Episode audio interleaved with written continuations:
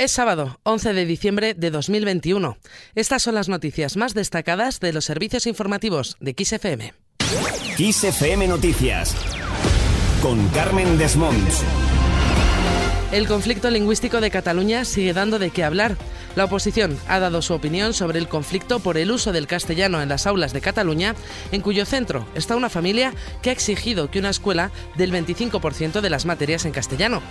Así, Pablo Casado, el líder del Partido Popular, ha subrayado que se trata de un caso terrible de segregación lingüística a un menor y que él como padre no puede entender cómo el gobierno de Cataluña está señalando y persiguiendo a un niño de 5 años porque su familia quiera que se le enseñe en español.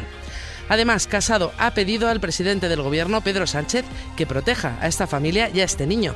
Lo escuchamos. Yo pido a Pedro Sánchez, como padre también de dos niñas, que proteja a esta familia, que proteja a este niño y que dé todas las herramientas legales a las fuerzas y cuerpos de seguridad del Estado para acabar con los violentos que están ensañándose de un pobre niño de 5 años. ¿Hasta dónde ha llegado el veneno nacionalista en España? Casado se ha referido a esta situación con la palabra apartheid. El mismo término lo ha utilizado Inés Arrimadas, la líder de Ciudadanos. Ha asegurado que la situación que vive la familia de Canet es lo más parecido a un régimen totalitario con un gobierno agachando la cabeza y ha recordado que no es un episodio nuevo. Y es que, según Arrimadas, cuando gobernaba el PP, otras familias catalanas pasaron por esta misma situación.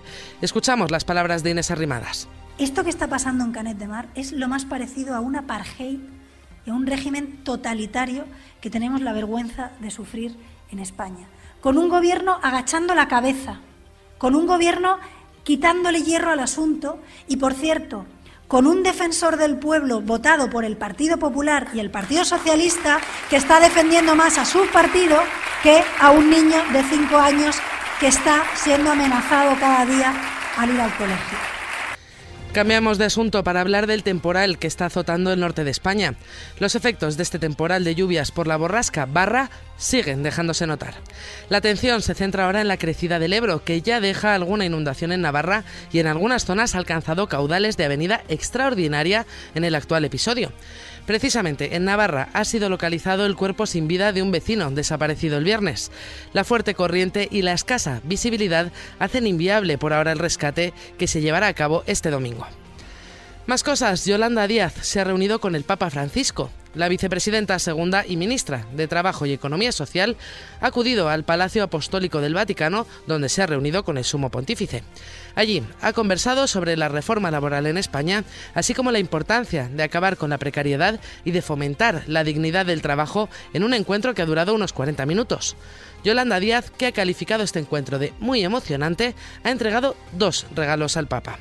El primero era una estola de plástico reciclado bordada por carmelitas descalzas. Así se lo explicaba a la ministra al Papa. Y lo han hecho los trabajadores de una empresa de Levante español para usted, del Gobierno de España, y era plástico. Qué bonita, ¿verdad? Y la se le han bordado las eh, Santo Padre, está reciclado.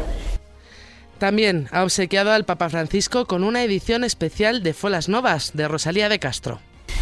Que llevaban todos los emigrantes galegos eh, a Argentina. Nuestro Santo Padre eh, también es, una parte fundamental para nosotros. Esperamos que le guste mucho.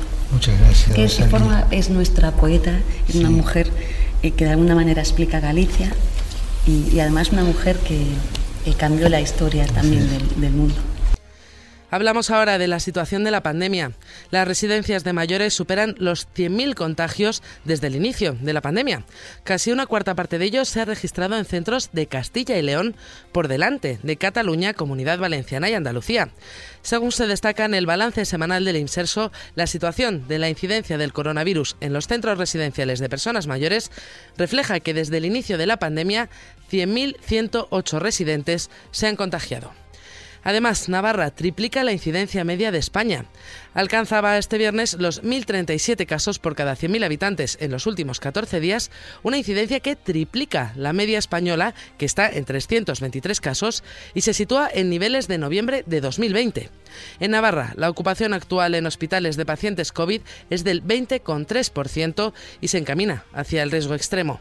Por otro lado, Galicia y Extremadura han detectado nuevos casos de Omicron y Ceuta ha avisado de otro posible contagio. La gente no sabía en España si la bola era redonda o cuadrada, porque no jugaban al tenis, el tenis era un deporte minoritario y poco a poco el tenis se fue introduciendo eh, entre los españoles. Y escuchábamos a Manolo Santana, la leyenda del tenis español. Desgraciadamente, ha fallecido a los 83 años en Marbella, en Málaga. A lo largo de su carrera logró ganar cuatro Grand Slam, dos Roland Garros, un Wimbledon y un Abierto de Estados Unidos, entre otros trofeos. Además, fue número uno del mundo en 1965. Múltiples personalidades han querido darle su último adiós. Uno de los primeros en recordarle ha sido Rafa Nadal, que se ha referido a él como un referente y un amigo. También han tenido palabras para él en su Twitter Pedro Sánchez, Pablo Casado, Juanma Moreno y Pau Gasol, entre otros. Tal y como él mismo decía, como escuchábamos, cuando él empezó el tenis era un deporte minoritario. Su legado es haber dado voz a este deporte y haberlo convertido en un deporte de masas. Con este recuerdo lo dejamos. Recuerda que la información continúa actualizada puntualmente cada hora en los boletines de XFM en directo. Adiós.